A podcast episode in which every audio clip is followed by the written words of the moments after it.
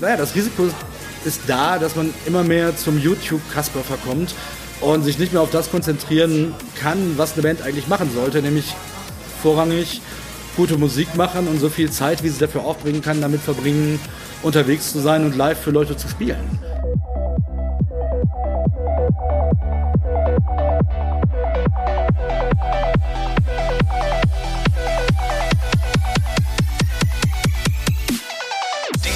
Die Szenemacher. Dein Podcast für Kulturschaffende, Medienmacher, Szeneinteressierte und Musiker. Bei mir ist heute der Andreas von Stera und ähm, als ich über das Thema Musikstreaming sprechen wollte, da ist mir aufgefallen, dass er gerade äh, so ein bisschen am Abkotzen war äh, und gesagt hat, äh, so, nee, ähm, Streaming, das lohnt sich nicht mehr aus meiner Sicht. Ähm, unsere Musik wird es jetzt ab sofort auf Bandcamp geben. Ist das richtig so? Ähm, jein, also auf Bandcamp gab es uns vorher äh, sowieso und uns gibt es auch weiter auf dem St äh, Streaming. Äh, mein Punkt war nicht so sehr, dass ich äh, unsere Musik vom Streaming runternehmen wollte, weil das bringt gar nichts. Ich glaube, das würde niemandem helfen. Ähm, es war eher so eine Kombination aus der Situation, dass ich einerseits naja, so ein bisschen über dem, dem Anblick über die äh, Zahlen oder fehlenden Zahlen der Royalties aus dem Streaming äh, ein bisschen angepisst war ähm, und auch parallel dazu selber entschieden hatte, ähm, aus, ja, so ein bisschen auch aus Kostengründen, eine Art Streaming-Pause aus persönlicher Sicht zu machen. Ähm, ja, und das war auch einfach die Situation, dass genau in dem Moment dann äh, Spotify diese, diesen Jahres-Wrap-Up äh, herausschickte, wo sehr viele äh, Bands, die ich kannte, dann quasi mit so einem Bild zeigen konnten, wir haben so und so viel tausend Songs gestreamt und so weiter. Soweit, so gut. Das sieht dann immer sehr äh, beeindruckend aus, erstmal, aber wenn man halt mal selber den Einblick hat und sieht, wie viel von diesen paar tausend Streams übrig bleibt bei der Band, ähm, ja, dann ist das ein bisschen weniger beeindruckend. Und das war eher so der Punkt, den ich da rüberbringen wollte. Ja, ganz genau. Also die, die gleiche Erfahrung habe ich auch gemacht. Ähm, ich bin jetzt äh, mit meiner Band Merit and Secrecy gerade mal so vierstellig gewesen beim letzten Release. Ähm, das war dann irgendwie ein kleines Taschengeld von noch nicht mal ein Euro oder so. Ähm, ungefähr ähnliches Bild bei dir? Ja, das kommt ungefähr hin, wobei die Schlüssel versteht wahrscheinlich auch niemand so wirklich, außer den Leuten von Spotify selbst.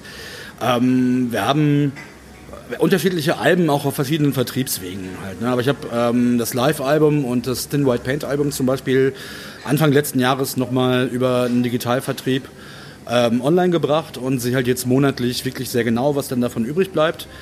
Ähm, und habe neulich noch Witze gemacht, dass halt irgendwie wir den ersten Euro verdient hätten und ich das Geld aber sofort rücksichtslos im Music Store auf ein Gitarrenplektrum verschwendet hätte. Wo ich es doch stattdessen auch im Supermarkt für, weiß ich nicht, zweieinhalb Becher Joghurt oder so hätte ausgeben können. Ähm, man nimmt es halt erstmal so ein bisschen mit Humor, aber irgendwann denkt man sich auch so, was zur Hölle? Ja, man kann es ja auch nur mit Humor nehmen. Äh, ich habe mal ein paar Zahlen vorbereitet, die sind ganz interessant.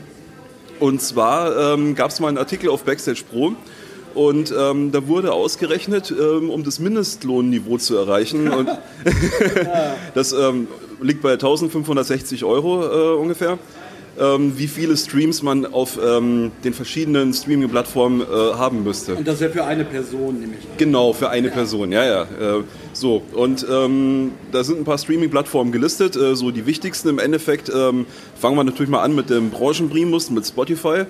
So, da bräuchtest du 390.000 Streams. Und ähm, da ist der Vergütungsschlüssel im Schnitt 0,004 Cent pro, pro einzelnen Stream. So, ähm, das deckt sich so in etwa mit dem, was bei dieser ähm, läuft. Bei, bei Apple äh, Musik ist es ein bisschen weniger, bräuchte es jetzt 232.000 Streams. Äh, sehr gut ähm, wird bei Napster und äh, Tidal oder Tidal, wie heißen die? Tidal, ne? Ich glaube, es heißt Tidal, ja. Ähm, bei denen ist es ganz cool, die zahlen tatsächlich 0,01 Cent. Oh. Ja, und äh, da brauch, bräuchtest du theoretisch nur 130.000 Streams, ähm, um ähm, ja, eben für eine Person dieses Mindestlohn-Dingens äh, am anderen Ende, und das dürfte, glaube ich, keinen überraschen, da liegt YouTube. Ähm, ja. YouTube ähm, vergütet 0,00063 Cent pro Stream und da brauchst du 2.476.190 Streams, um eben diesen ja, um diesen Betrag zu erreichen. Äh, erstmal, was sagst du zu den Zahlen? Ja gut, also was YouTube angeht, ich meine, da steckt ja Google dahinter und das ist ja nichts Neues. Ähm, jetzt war ja damals in diesem Rechtsstreit zwischen, zwischen der GEMA, wo ich jetzt gar nicht irgendwie äh, groß irgendwie unbedingt für, jetzt für die GEMA-Partei greifen möchte, aber äh, Google und die GEMA waren da, was diese Dinge angeht, äh, lange diese Erzfeinde vor Gericht. Und da hat natürlich Googles Marketingabteilung einen guten Job damit gemacht, ähm, einfach die Gegenseite dermaßen unmöglich zu machen, dass es halt leider keinen mehr interessiert, dass ein Konzern wie Google, der so gut die steuerfreien Milliardenbeträge einstreicht, einfach effektiv halt überhaupt nichts davon äh, für die Leute, die ihnen das effektiv erwirtschaften, äh, wieder rausrückt. Das ist natürlich der absolute Gipfel, wenn man diese Zahlen vergleicht. Ähm, bei den Streaming-Plattformen selbst wäre es natürlich schön, wenn dann mehr Leute, die, was war das jetzt, ich glaube, Deezer und Tidal oder was? Tidal vor allen Dingen. Ja, wenn das halt mehr Leute dann benutzen würden, wäre dann vielleicht schön.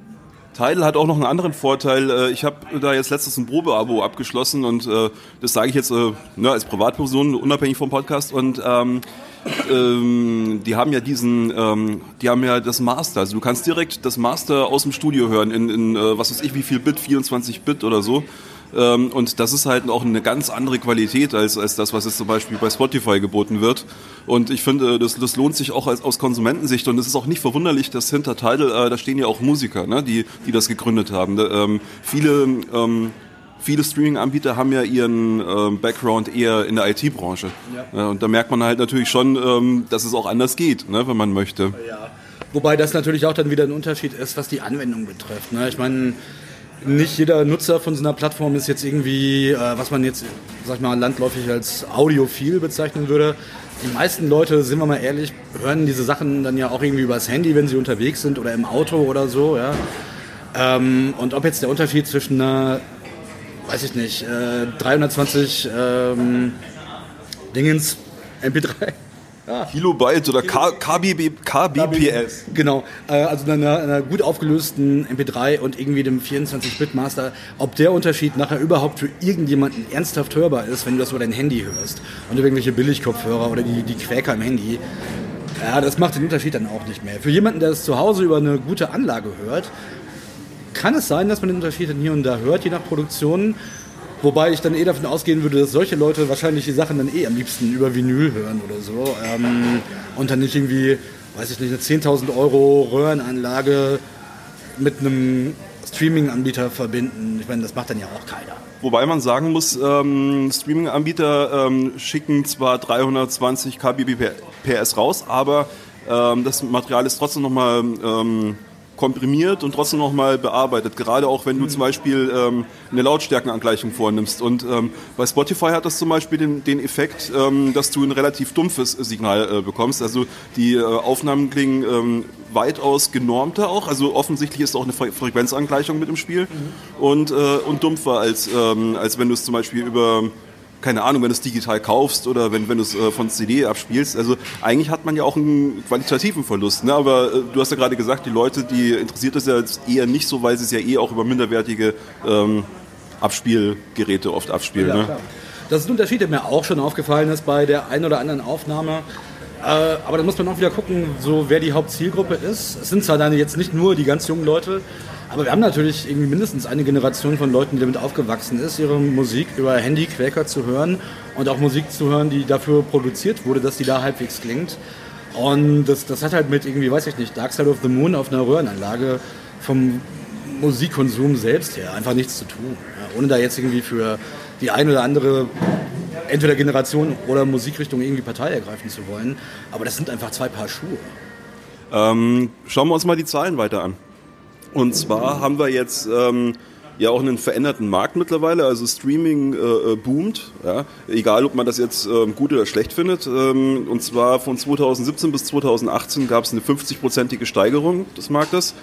Ähm, das belegt hier der Recording Industry Association of America, Dinges, also die RIAA. Mhm. Die äh, gerade äh, Spotify und YouTube Konten zulegen mit 26 Prozent. So, dann haben wir aber auf der anderen Seite, und wir leben ja momentan in einer Zeit der Extremen, ne, alles ist immer entweder oder, äh, da wundert es einen auch nicht, dass die Vinylschallplatte, also Die ist halt jetzt auch ähm, am Boomen, äh, parallel. Äh, natürlich in einem ganz anderen einen ganz anderen Kosmos. Also da reden wir von einer achtprozentigen Steigerung von einem Markt, der vorher schon nicht so viel abgeworfen hat. Ja. Allerdings, und das ist bemerkenswert, ähm, Vinyl wird voraussichtlich 2019 die CD erstmals überholen. Und ähm, jetzt könnte man natürlich meinen, boah, krass, wie viel Vinyl verkauft wird. Ist aber nicht so, weil die CD ist auf der anderen Seite um 34 Prozent gesunken. Das heißt, äh, eigentlich ähm, kann man sagen, Vinyl hat ein bisschen zugelegt, CD hat massiv verloren. Ja, das, das, ist, das ist die Geschichte. Und ähm, da überlegt man sich natürlich schon, ähm, ob man jetzt, ja, ich meine, du hast jetzt äh, relativ, du hast jetzt gesagt, du machst erstmal eine Streaming-Pause, ne? Aber man, äh, da muss man sich natürlich langfristig schon überlegen, ähm, ja, wo die Alternativen dann sind. Und du hast jetzt Bandcamp angesprochen. Ähm, da gab es erstmals 2016 Zahlen, da haben sie gesagt, sie haben 150 Millionen Dollar an die Bands ähm, ausgegeben. Allerdings konnte ich nicht in Erfahrung bringen, wie viele Künstler zu dem Zeitpunkt ähm, angemeldet waren. Hast du eine Vorstellung, wie viele Künstler sich auf, auf Bandcamp rumtreiben? Oh, keine Ahnung. Das sind aber sehr viele auf jeden Fall. Also ich war, also ich habe jetzt nicht nie geguckt, ob irgendwie so die großen einschlägigen Namen äh, aus, sagen wir mal aus der Metal-Szene jetzt zum Beispiel, ob die da wirklich alle sind, weiß ich ehrlich gesagt nicht. Aber so die, die Bands, die ich so aus dem weitestgehenden Untergrundumfeld kenne, sind da eigentlich alle vertreten. Ähm, ich kann noch nicht einschätzen, wie, wie das mit irgendwelchen Schlüsseln oder so da aussieht, wobei es da eigentlich im Prinzip sehr viel einfacher ist. Also Bandcamp kassiert eigentlich pro Verkauf einen gewissen Prozentsatz und dann kann man sich halt an einer Hand ausrechnen, was man nachher raus hat. Und das Schöne ist aber, wenn jemand mein Album bei Bandcamp kauft, unser Album bei Bandcamp kauft, dann wird der Betrag, der mir davon zusteht, äh, halt auch sofort auf das entsprechende PayPal-Konto überwiesen. Ich muss nicht irgendwie ein Jahr irgendwie darauf warten, dass das mit irgendwelchen Verwertungsgesellschaften verrechnet wird. Das Geld wird einfach sofort weitergereicht. Und wenn zum Beispiel bei Album-Release wir sagen, okay, wir stellen die ganzen Sachen auf Bandcamp und die ersten, sagen wir mal, 50 Leute, 70 Leute, 100 Leute oder so gehen auf Bandcamp und bestellen da das Album vor, dann können wir halt unmittelbar bei dem Release die ersten Rechnungen auch dann wieder sofort bezahlen und müssen nicht irgendwie lange rechnen und lange Geld verhalten. Deswegen ist Bandcamp für die Künstler auf jeden Fall mit, mit weitem Abstand die angenehmste Lösung. Die kassieren ihre paar Prozent, die sollen die auch gerne haben, weil das funktioniert, die machen das gut, was sie machen. Ähm, dann sollen die auch dafür gut bezahlt werden. Aber der Vorteil für uns ist halt immens größer und das war, also das gilt vielleicht auch für andere Plattformen, wo man die Sachen kauft die mit dem großen A zum Beispiel. Ähm, ich habe zum Beispiel jetzt die Tage noch gesehen in, in diesem User-Backend für meinen Digitalvertrieb, in dem ich diese, den ich vorhin erwähnt hatte, wo ich diese zwei Platten hochgestellt habe. Über Monate lang sah ich da erstmal nur die Streaming-Zahlen, das waren dann ein paar Cent. Und auf einmal hat jemand dann irgendwie bei Apple Music ein Album davon gekauft. Ähm, und auf einmal stehen dann ein paar Euro von einem Verkauf. So, das heißt, wenn einer irgendwie auf Apple Music oder bei Amazon Music oder bei, am liebsten natürlich bei Bandcamp, weil das so ein bisschen im Untergrund ist, äh, da einer das Album kauft, dann sind für uns diese gesamten Streaming-Zahlen von hunderten Usern oder tausende Streams alles völlig kalter Kaffee, weil es einen viel größeren Unterschied macht, dass ein einziger dieses Album digital gekauft hat. Nur nicht mal auf CD. Ja, also das kann ich nur unterstreichen. Ich bin großer Fan von Bandcamp.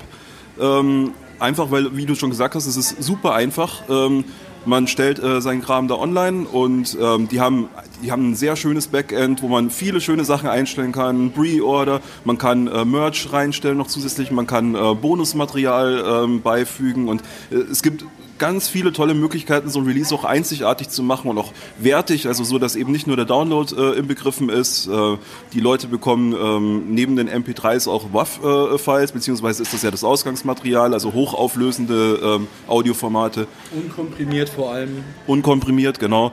Also es ist wirklich, ähm, das ist einfach ein schönes Paket, was man den Leuten anbieten kann. Und ähm, ich finde auch, das, also ich persönlich habe da mehr davon, als wenn Leute CDs kaufen, weil CDs äh, muss ich ja erstmal produzieren. Ja? ja. Ich meine, das ist, ähm, jetzt äh, haben wir beide eine unterschiedliche Ausgangslage, weil du bist ein äh, live spielender Musiker. Ähm, ich bin jemand, der ein Projektstudio hat. Ich, ähm, äh, ja, ich verkaufe Musik im Prinzip nur online, sonst mache ich mit äh, nichts. Ich stehe momentan nicht auf der Bühne. Und äh, für mich ist CDs zu produzieren deswegen ein Aufwand, weil äh, das geht ja eigentlich nur gut bei Live-Shows weg, bei Bands kleinerer Größenordnung. Ne? Ja. Jetzt haben wir aber das Problem, dass die Downloadzahlen ähm, immer weiter schrumpfen im Mainstream-Bereich. Ähm, ich glaube aber, dass im Underground-Bereich Downloads äh, tatsächlich noch eine gute Lösung sind, oder was meinst du? Ähm, ja, ich will jetzt keine große Kaffeesatzleserei betreiben. Ich finde, man sollte halt alle Varianten, die Leute möglicherweise haben wollen, die dafür irgendwie bereit sind, Geld auszugeben, sollte man denen auch bereitstellen. Weil ich glaube, diese, diese Haltung, dass man sagte, wir machen unser Format und ihr habt es gefälligst zu kaufen oder sonst, das hat ja irgendwie schon bei diesen ganzen Download-Fragen vor 15 Jahren, 20 Jahren äh, schon grandios nicht funktioniert. Und insofern finde ich, wenn man den Mehraufwand dadurch nicht wirklich hat, zu sagen, okay, wir bieten den Leuten einfach dasselbe Album in allen möglichen Varianten des Downloaden, Streamen oder in verschiedenen Konfigurationen kaufen zu können, ähm, mache ich mir diese Arbeit gerne. Finde ich halt auch interessant. Ich meine, äh, Hauptsache die Leute bekommen es auf einer, auf einer Plattform oder auf einer Ebene, wo sie es gerne haben möchten und die Leute kommen dann die Musik. Auf welcher Ebene willst du es denn haben? Also wie, wie nutzt du, ähm, wie ist dein privater Musikkonsum? ähm, ja, da muss ich natürlich jetzt so meinen Musikerhut ein bisschen absetzen und meinen Privatkonsumentenhut aufsetzen. Ähm, ich habe, wie gesagt, bis vor bis jetzt eigentlich das ganze äh, Spotify ja auch selber benutzt und auch sehr gerne benutzt, weil ich zum Beispiel durch eine private Situation in den letzten Jahren äh, zehntausende Kilometer Auto fahren musste und mir nicht jedes Mal vorher eine andere Playlist aufs Telefon packen möchte oder so. Und, und es ist natürlich für einen Konsumenten super, sagen zu können, okay, ich habe einen kleinen Betrag ausgegeben, das Ganze ist safe, das Ganze ist legal, okay, Tonqualität und ich mache mir eine lange Playlist und kann im Notfall ein bisschen Datenvolumen opfern, um selbst von der noch abweichen zu können. Ähm, für Konsumenten ist es natürlich völlig fraglos richtig gut. Deswegen glaube ich auch, dass es ein Format ist, was so schnell nicht weggehen wird. Ähm, jetzt bin ich natürlich noch so ein 90er-Jahre-Kind, was mit CDs und LPs aufgewachsen ist und auch ein gutes Artwork zu schätzen weiß und gerne ein großes Geldfold in der Hand hat und sich mal mit einem Album eine Stunde lang abends hinsetzt und die Welt ausschaltet und das Album einschaltet. Ähm, es gibt ja auch heute noch Leute, die halt 20 Jahre jünger sind als ich, die das genauso machen. Da lerne ich auch über die Band immer wieder Fans kennen, die, die da genauso ticken wie wir. Aber es ist natürlich weniger geworden. Das hängt dann auch vom Album ab. Ich setze mich natürlich beim Autofahren nicht hin und lege mir eine Schallplatte auf. Das ist natürlich völliger Nonsens. Ich finde äh, generell schön, dass auch das Artwork wieder ein bisschen mehr Berücksichtigung erfährt. Spotify hat ja jetzt ähm, so eine kleine Ecke eingeräumt. Das ist jetzt beim neuesten Update, äh, haben die das eingespielt, dass du tatsächlich das, das Albumcover in so einem, keine Ahnung, handflächengroßen Format äh, siehst. Äh, Finde ich zumindest schon mal eine schöne Idee, wenn man jetzt irgendwie noch so, so ein paar Features einbaut, wo man vielleicht noch die Lyrics parallel irgendwie bekommt oder so, dann ist das zumindest, dann geht das schon mal in die richtige Richtung, finde ich. Ja, auf jeden Fall. Ich glaube, es gibt ja auch diese Videofunktion, wenn ich mich nicht irre, äh, wo man auch irgendwie sowas machen kann. Ich weiß, dass ich irgendwann mal ähm, muss mich jetzt so ein bisschen outen als jemand, der solche Musik wohl auch hört, aber ich habe auf dem Weg von irgendeinem Konzert nach Hause unserem Bassisten äh, das Album von Billie Eilish zeigen wollen. Und äh, dass ich, muss ich ganz ehrlich zugeben, gar nicht schlecht finde. Ähm, und habe das halt im, Auto, äh, im Autoradio übers Handy halt angestellt und ähm, habe mich so für einen Moment etwas erschrocken, als dann ein Bild von ihr kam, wo ihr auf einmal so eine riesige Tarantel aus dem Mund gekrochen kommt. Und ich dachte, was zur Hölle? Ich wusste nicht, dass es diese Funktion da gab und auf einmal kommt dann sowas. Ähm, ja, das ist natürlich noch ein Schritt nach vorne. Ich glaube, auch so ein Produkt, so eine Plattform lässt sich ja auch immer noch verbessern lässt sich immer noch ein bisschen userfreundlicher, ein bisschen cooler machen, ein bisschen umfangreicher. Da lässt sich sicherlich dran arbeiten, wenn man das Produkt am Leben erhalten will. Muss man dann wahrscheinlich auch. Jetzt ist ja so, dass die anderen Branchen, die mit Digitalformaten arbeiten, äh, im Endeffekt viel dreister sind als die Musikbranche. Ähm, da gibt's dann zum Beispiel diese ganzen Standard- und Premium-Modelle, es gibt Abo-Modelle, es gibt äh, Bonus-Content, den sich die bezahlen lassen, sei es jetzt äh, zum Beispiel auch die, die Software, mit der wir Musiker arbeiten, die ist zum Beispiel äh, oft so aufgebaut. Ähm, die Games-Branche ist äh, extrem dreist, was, was äh, ihre Vermarktungsmodelle anbelangt. Ähm, aber auf der anderen Seite sind dann natürlich auch Ideen, äh, an denen man sich äh, als Künstler orientieren kann. Ähm, äh, findest du, wir machen zu wenig? Findest du, wir sind zu bescheiden? Und ähm, ähm, findest du, wir sollten gucken, wie wir jetzt, wenn, wenn das eben die Verschiebung auf digital immer weiter voranschreitet, äh, dass wir äh, da mit der Monetarisierung irgendwie uns was Neues ausdenken müssen? Ja, aber man muss hinterher sein und man muss einfach dranbleiben. Das ist halt so. Ich meine, die Musikindustrie war nie auf einem Stand, wo sie lange geblieben wäre. Also ich meine, der Satz, ja, die Industrie ist im Wandel, der wurde einem immer um die Ohren gehauen, als vor 20 Jahren diese Downloading-Sache aufkam. Aber die Wahrheit ist ja, dass die Musikindustrie nie lange gleich geblieben ist. Ja, die, die Einführung des, des, Fernsehers oder FM-Radio, äh, das hat ja alles auch riesen Schneisen geschlagen, auch in der Industrie und viel verändert. Und auf der einen Seite denke ich mir, ja, wir müssten da alle viel mehr machen. Da fasse ich mir auch durchaus an die eigene Nase. Wir sind mit Steora selber überhaupt nicht aktiv genug, was irgendwie Videocontent angeht oder so. Aber ist das überhaupt unsere Aufgabe? Weil ich glaube, das sollten eigentlich eher die, das ist vielleicht eher was, was die Labels anpacken sollten, oder? Jein. Ich meine, klar, wenn ich jetzt irgendwie äh, in einer Band wäre, die halt auf einem anderen Level arbeiten würde, mit einem größeren Label wäre, wo diese Ressourcen dafür da sind, gebe ich dir recht. Äh, auf der anderen Seite gibt es jede Menge Bands, die über Modelle wie Patreon äh, eigentlich genau das machen. Ähm, das Problem, was ich da so ein bisschen sehe, ist für eine Band wie uns, die halt jetzt kein großes Support-Netzwerk hat an Leuten, die gut mit Videoschnitt sind oder Hardware für solche Sachen haben und so, ist, dass naja, das Risiko ist da, dass man immer mehr zum YouTube-Kasper verkommt und sich nicht mehr auf das konzentrieren kann, was eine Band eigentlich machen sollte, nämlich vorrangig gute Musik machen und so viel Zeit, wie sie dafür aufbringen kann, damit verbringen, unterwegs zu sein und live für Leute zu spielen. Mhm. Und ja, ich sehe halt nicht ein, warum ich irgendwie den großen Teil meiner Freizeit und meines äh, Geldes da reinstecken soll, irgendwie Videokasper zu sein auf YouTube, wenn ich eigentlich halt diese Band machen will. Andererseits muss ich scheinbar solche Sachen dazu machen, damit es überhaupt noch jemand mitbekommt. Ja, ich, es kommt irgendwie auf zwei verschiedene Dinge, äh, glaube ich, drauf an. Das eine ist, ähm, hat man überhaupt die Zielgruppe, die sich so ansprechen lässt? Ähm, und zweitens, ähm, ist man eher ähm, Studiomucker, ähm, dann, dann auf jeden Fall Video. Oder ist man eher Live-Mucker, dann ist es eventuell verzichtbarer. Und ähm, Du sagst, du schüttelst den Kopf? Nee, nee, weil Live-Mucker schön und gut, aber auch Live-Mucker leben davon, dass Leute zu den Konzerten gehen. Und die musst du vorher mit irgendwas erreichen, damit die für den Konzert wissen und, und auch irgendwie wissen, okay, das ist eine Band, die ich auch irgendwie zumindest geil finden könnte, wenn ich die nicht sogar schon kenne. Aber das heißt, gerade dann muss ich auf der Ebene viel mehr arbeiten, um potenzielles Publikum zu erreichen, das auch die Konzerttickets überhaupt kaufen kann. Jetzt warst du ja einer ähm, von den lokalen Musikern hier aus der Gegend, die mir schon sehr früh aufgefallen ist ähm, mit so kreativen Ideen, zum Beispiel diese Crowdfunding-Kampagne. ähm, ich finde das unfassbar, dass ihr das damals geschafft habt, ähm, weil ähm, ich dachte, sowas geht eigentlich nur, wenn du ähm, eine, also wenn du wirklich als große Band ankommst und oder zumindest als mittelgroße Underground Act, weil ganz groß, äh, da zahlen die Leute natürlich auch nichts für Crowdfunding, aber ähm, ich meine, es wird heute auch nicht mehr funktionieren, oder? Da, da bist du einfach zum richtigen Zeitpunkt, ähm, als das noch nicht so ähm, übersättigt war, mit der Idee angekommen, oder? Ja, also soweit ich weiß, waren wir seinerzeit 2012 als ich das Ganze zum ersten Mal angeleiert habe, waren wir, soweit ich weiß, damals die erste deutsche Metalband oder zumindest die erste, von der ich gehört habe, äh, die sowas gemacht hat. Äh, und ich war auch selber von vornherein sehr skeptisch, wenn man sich nochmal auf YouTube den, den äh, Videoclip dazu anguckt da habe ich auch den Punkt daraus gemacht, dass ich halt so ein bisschen Leuten, die mir in den Ohren lagen, von wegen, ey, musst du auch machen, dann läuft das auch mit der Band, denen so ein bisschen beweisen wollte, dass es nicht funktioniert. Gut, sobald ich einmal dabei war, wollte ich natürlich, dass es funktioniert. Und äh, naja, ein paar haben es vielleicht mitbekommen. Äh, long story short, äh, wir haben die Kampagne zwar erfolgreich abgeschlossen, aber nachher ist dann die ähm, Plattform selbst bankrott gegangen und hat uns mit dem Schaden hängen lassen. Ähm, das war natürlich dann nochmal so eine Geschichte für sich. Aber trotzdem ähm, Respekt, dass es überhaupt, ne, dass überhaupt äh, die Leute mo äh, mobilisieren konnte. Also das ist schon viel, viel wert. Ähm, zum Thema Streaming nochmal. Macht es eventuell Sinn, das ist ein Gedanke, den ich letztens hatte, wenn man hergeht und diese Plattform nicht nur für die Musik nutzt. Also sprich, äh, ich bin ja jetzt Podcaster, aber man könnte doch theoretisch auch ähm, die eigene Musik kommentieren. Also sprich, man könnte ja so eine Art ähm, äh, Spoken Word äh, ähm, mit dazu packen und dann würden sich ja die, die Streams ja quasi verdoppeln fast. Ne? Ja, jetzt mal optimistisch gesprochen.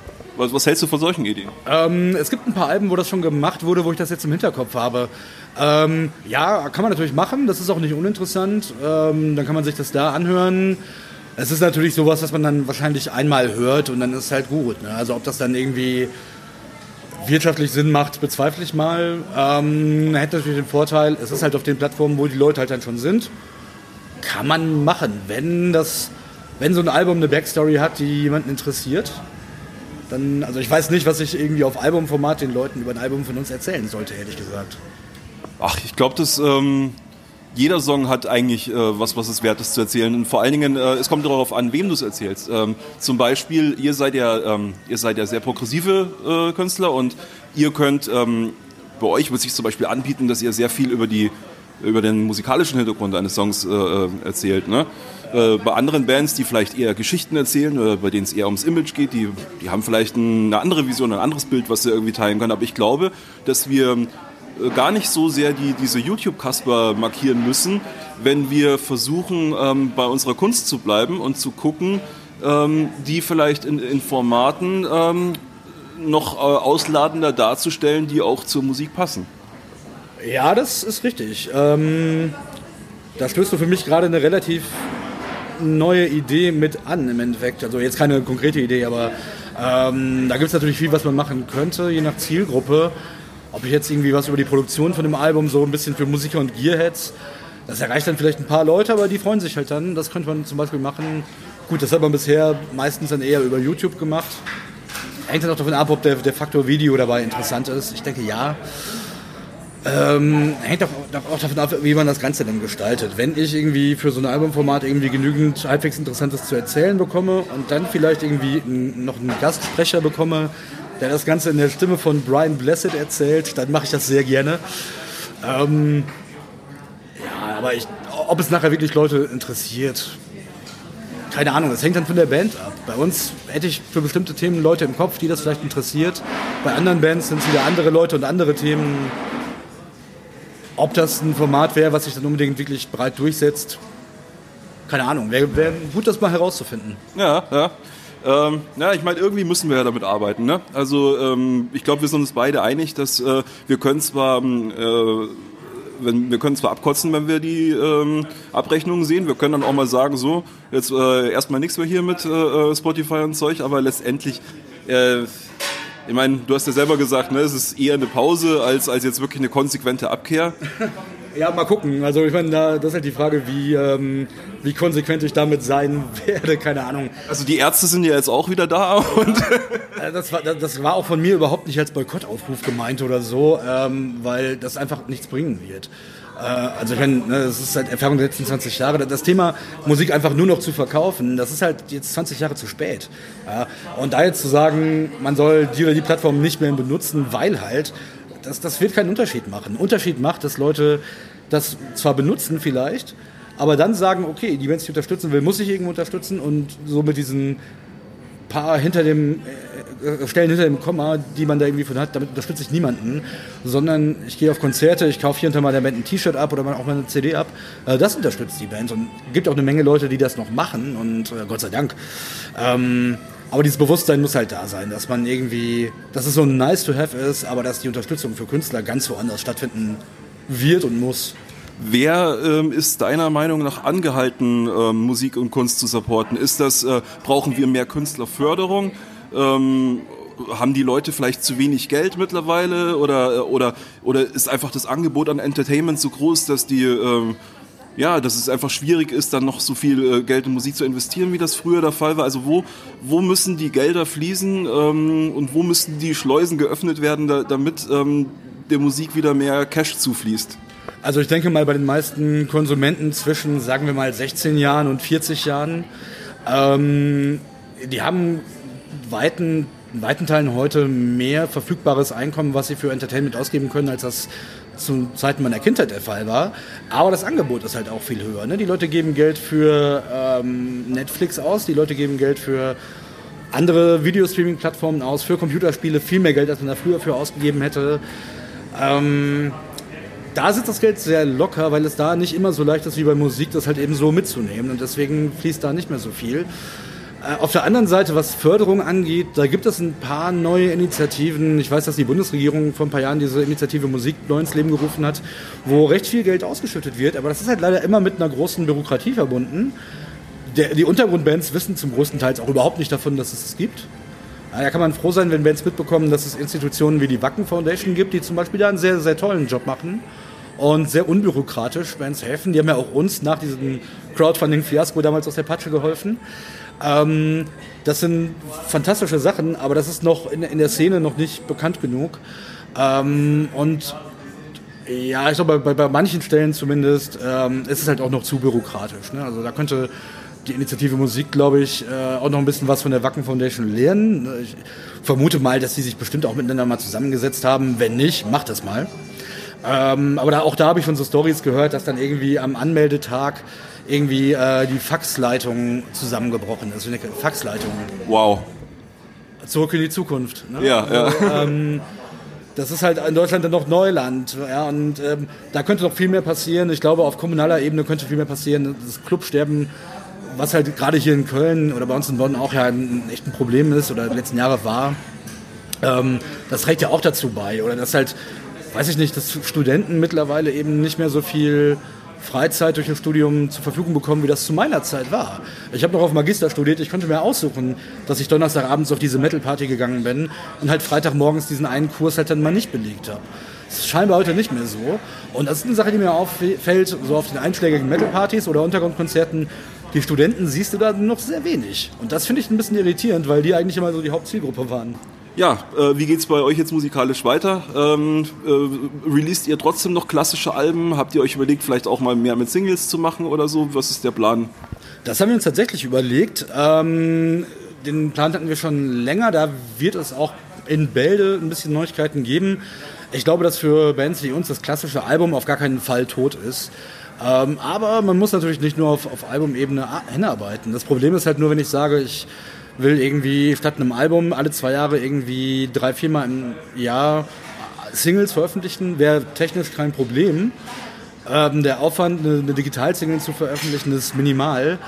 Ähm, aber ich muss natürlich dann gucken, dass ich irgendwie Studioaufnahmen trotzdem zusammen gebündelt bekomme, weil äh, für einzelne Singles Musik zu produzieren, das kann sich im Untergrund wirklich niemand leisten. Es sei denn, du machst wirklich alles im Proberaum und zu Hause. Ähm, das wäre viel zu teuer. Ähm, wenn man das irgendwie hinbekommt, dann könnte das zumindest eine Möglichkeit sein, äh, ein bisschen mehr Medien Medienaufmerksamkeit zu erhaschen hier und da. Aber wenn das alle machen, wird das auch in die Hose gehen, glaube ich, weil dann einfach das Stimmengewirr an Releases halt noch größer und noch unübersichtlicher wird, dass du dann wieder eine noch größere Waffe entwickeln musst, um dich wieder durchzusetzen. Also so hier und da kann man das, denke ich, machen, aber eine, eine goldene Regel ist das sicherlich nicht. Ja, vielleicht erstmal eine goldene Regel für die nächsten Monate, vielleicht für die nächsten ein, zwei Jahre und dann wird man sehen, was so die, die neuen Trends wieder für neue Ideen mit sich bringen. Wir probieren es einfach mal aus, ja. Ja, würde ich auch sagen. Ja, hat mir sehr viel Spaß gemacht, mit dir darüber zu schwadronieren. Ähm, ja, dann äh, würde ich sagen, ähm, Andreas, äh, du gehst heute noch auf ein Konzert, wie war das? Ich bin heute Abend noch in Essen an der Volkwang äh, auf einer Aufführung von Benjamin, Benjamin Brittons äh, Midsummer Night Dream. Und äh, ja, hat überhaupt nichts mit Heavy Metal zu tun, aber äh, könnte ganz nett werden. Ich bin mal gespannt. Midsummer Night im Winter, das ist doch schön. Ja. Alles klar. Äh, wir haben jetzt wahrscheinlich immer noch Winter, wenn ihr diese Ausgabe hört, aber hoffentlich nicht mehr allzu lange. Und ja, damit verabschieden der Andreas und ich uns von dieser Ausgabe und wir hoffen, euch ein paar interessante Infos mit auf den Weg gegeben zu haben. Vielleicht auch ein paar ähm, Denkanstöße, wenn ihr selber aktive Musiker seid. Und verabschieden uns von euch hier aus Gölle. Glück auf!